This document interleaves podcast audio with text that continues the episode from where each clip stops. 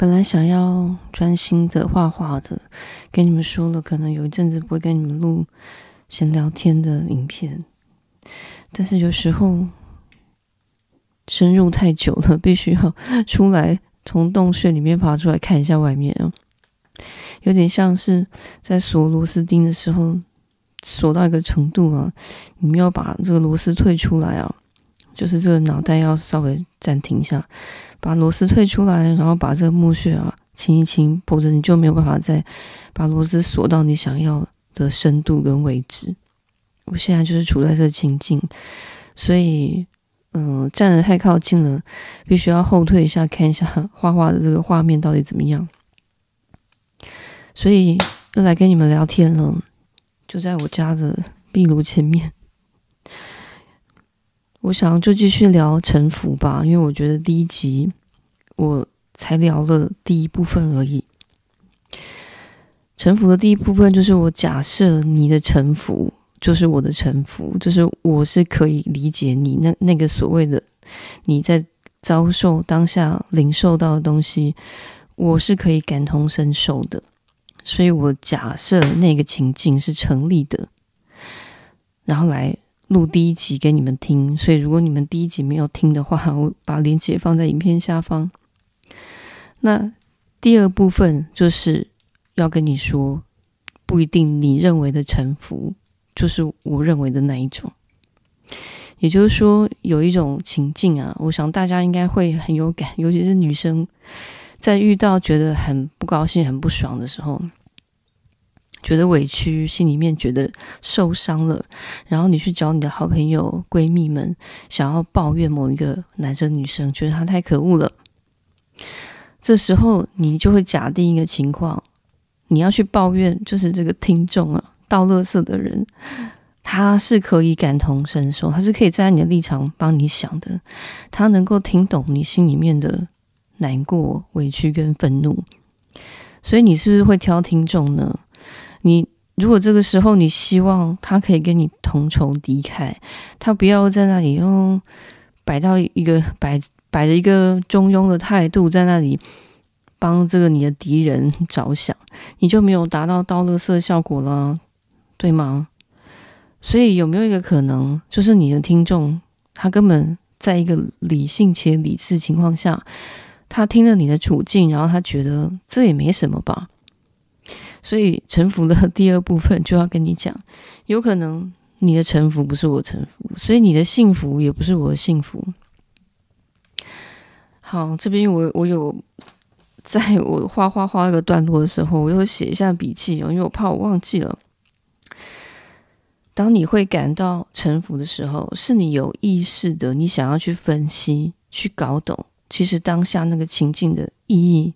所谓的意义跟逻辑是什么？我们假设你遭受到所谓臣服的感觉了，你你必定就是有意识的想要去分析，但是你要知道，所有的事情呢都不一定有它的意义跟逻辑，而且这里所谓的意义是你认为的意义跟你认为的逻辑，所以更有可能它根本就没办法存在，甚至可能没有道理可言，也就是你认为的那种道理。况且啊，那个。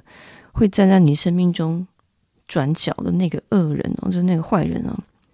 之所以他会对你坏啊，或让你遭受到臣服，他必定是比你更早先呢，他尝到了 生命中存在的压迫感。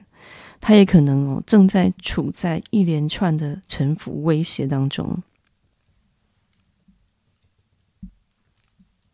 也就是说，他也正在遭受到臣服。可能早在你你感觉到臣服之前，然后就是所谓这个恶人，这个恶人呢，就是让你感觉到臣服的那个那个人或那个情境。也许他比你更早就在在那当中了，以至于最终我们会发现，他领受的臣服啊，跟你的臣服就已经不一样了。也许是对立的，也许就是牵动牵引着的。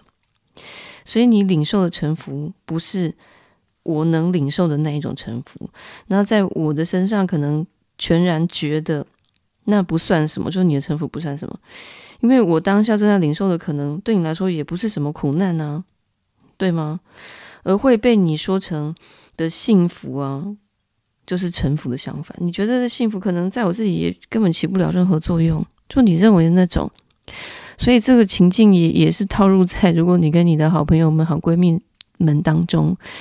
我觉得这个是非常显而易见的，就是你怎么会觉得那个男生是帅哥呢？或他这样对你，你怎么会觉得你会买单呢？如果是我，我不会，我都不会觉得感动啊。他那样追你，你怎么会被追到呢？就是这一类的东西，你认为的好，也不会不会是我认为的好啊。所以这边说的，我追求的幸福，也可能被他人所轻视。就我我在追求哈，比如说我住在南法山上，好了，有人有些人会觉得哦，这好山好水好无聊哦。可是对我来说，我可能每天觉得忙要死了，太多事情要做了。那也有可能对我来说，住在大城市哦，那边有星巴克，那边有什么呃，有这个。我之前在台北住在新义计划区，所以什么都有，你看多么方便呐、那可能对我来说，我也觉得哇，吵吵闹闹的之类的，更不要说 我之前回台北一直抱怨垃圾车，有些人觉得哇，棒棒极了，垃圾不落，垃圾不落地，都会有这个伴随着美好的音乐告诉我要丢垃圾了。可是对我来说，我会觉得。丢垃圾这件事情，应该是作为一个成人，你要有责任感。时间到了，垃圾车也要准时在那里等大家丢垃圾，安安静静的丢，也是一种很美好的事。这样对我来说，我就觉得垃圾车的音乐，我不觉得这是一种幸福。所以大家追在追求的，有可能互相觉得在轻视。好，所以被你珍视的哦，甚至你极。嫉妒的人生，也许也是我我我会鄙视的那一种，我会感觉到吃笔这样子。我这边写的吃笔，感觉很极端。希望就是让你们可以比较啦。所以那一些种种啊，我们在嫉妒的他人啊，也许对于另外一些人，他们觉得啊，你怎么会嫉妒那样子呢？怎么会感感觉到嫉妒呢？所以要知道这些所有种种啊，太多的。误差偏颇，跟呃，你看到的这个表象，跟你你认为对于这个你感受到啊，竟然这个人怎么那么坏，小人、坏人、恶人，在你的生命中转角给你一个痛击，那你怎么会知道说，其实你早就在他的生命的前两三个转角，你就已经把他绊倒了，而你不自知呢？大概就是这个意思。好。所以呢，接着往下看哦，因为你的幸福不是我的幸福，我的快乐也不跟狂喜啊，不是他人能够体会的。你的臣服也不是我的我的臣服，所以，所以哦，结论 来一个呃阶段性的结论，所以根本没人在注意你。到头来，人其实只能从自己的视角来定义开心和痛苦。所以在事情发生之后，我们更多的会关注在意义和逻辑上，自己自己的意义哦，自己心里面的那把尺去想，嗯，这事情这样有逻辑吗？我又没有对他坏，他怎么会对我坏？这一类等等的，所以你自己会以为找到任何可以说服自己的蛛丝马迹，让自己可以好过一点。可是事实上，你可能可能注定会失败。因为那个他人啊，那个恶人，他必然先感受到。等一下，我先翻页。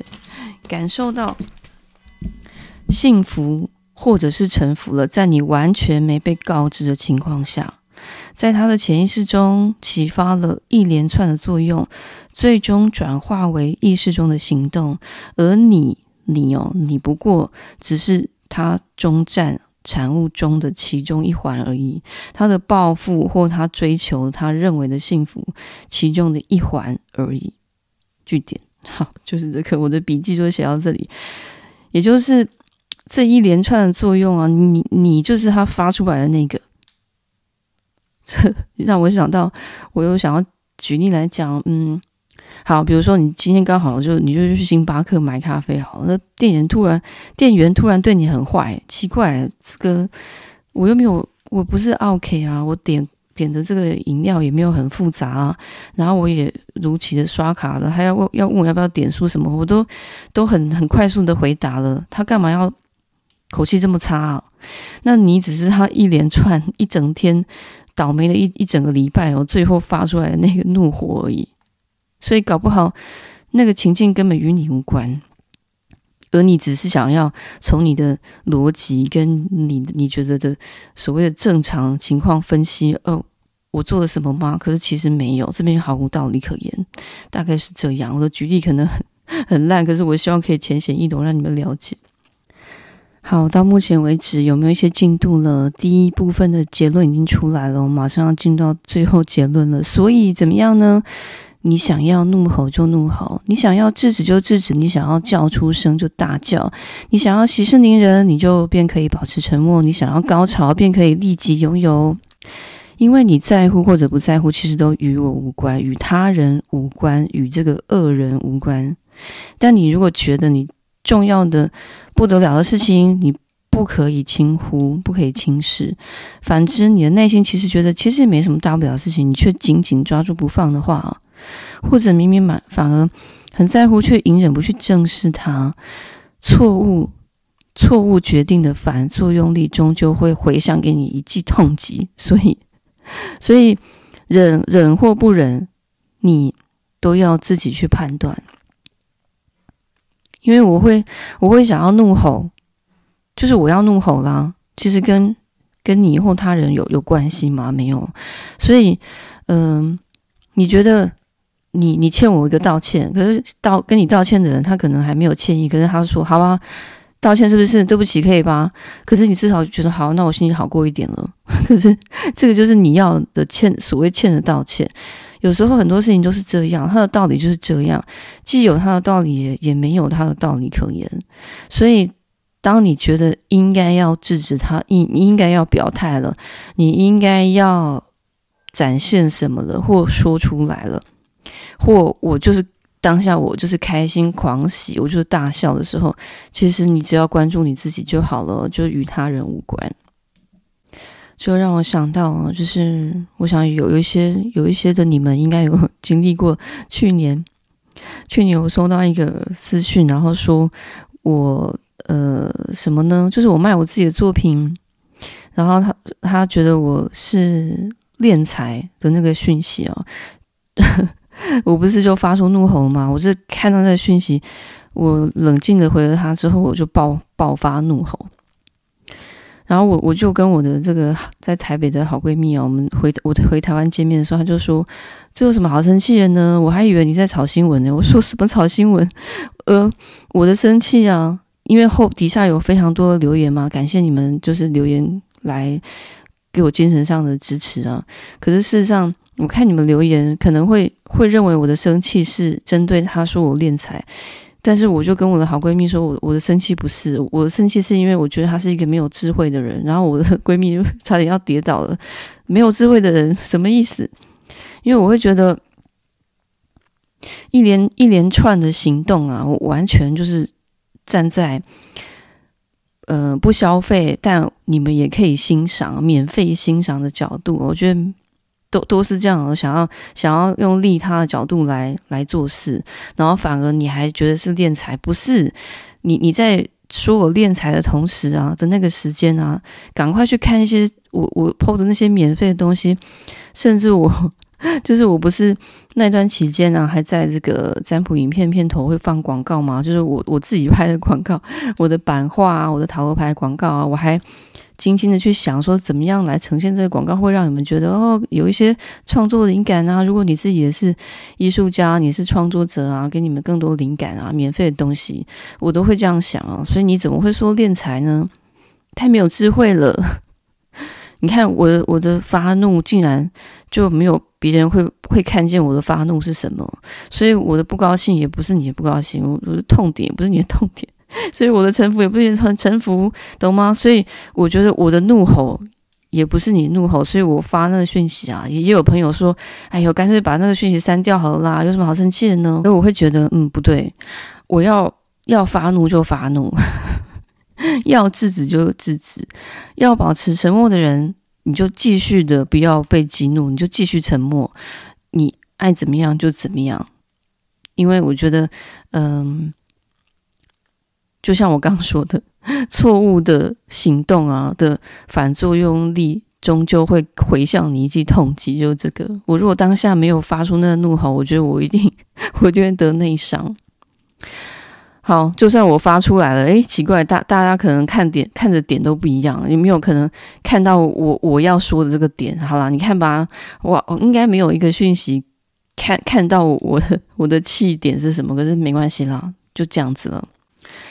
好，今天就整理到这里啦，小小的聊天，毕竟这个沉浮这个话题啊，是一一个网友他写私讯让我聊的，那我想这个聊天呢，也可以。让你们来写信给我好了。如果你们有有什么疑难杂症啊，写信告诉我你的情境是什么。那除非你跟我说，轩女，请公布我的绰号或姓名。